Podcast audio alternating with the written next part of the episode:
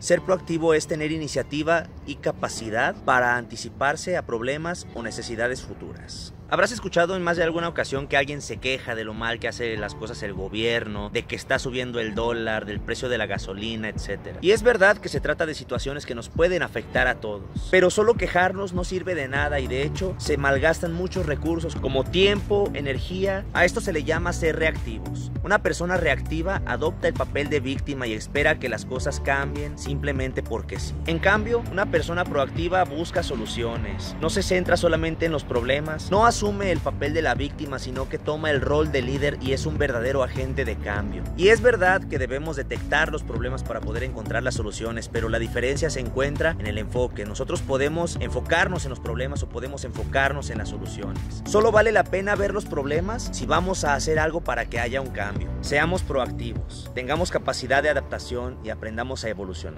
Palmer.